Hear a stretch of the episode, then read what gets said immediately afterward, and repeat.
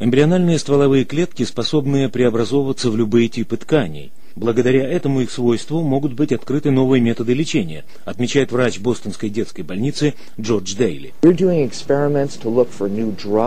Мы ищем лекарства, которые могли бы предотвратить развитие таких заболеваний, как боковой амиотрофический склероз, диабет, анемия. Нет такой области медицины, которую бы не затрагивали исследования стволовых клеток. Тим Райан и его двое детей страдают сахарным диабетом первого типа, поэтому его семье долгожданная новость о решении президента была встречена с надеждой. Очень многие ученые считают эту область многообещающей. Мы и так уже потеряли 8 лет, и радостно видеть, что исследованиям наконец-то дан ход. 60% американцев поддерживают смягчение ограничений на исследования в области стволовых клеток. Однако, так как эти исследования предполагают разрушение человеческих эмбрионов, споры вокруг этого не утихают. Билл Мэй, представитель организации «Католики за общее благо». Он продвигает устаревшие методы исследования стволовых клеток в процессе которых уничтожается будущая жизнь. Шон Моррисон из Центра биологии стволовых клеток при Мичиганском университете предупреждает, что пока рано говорить о том, что исследования в этой области сулят панацею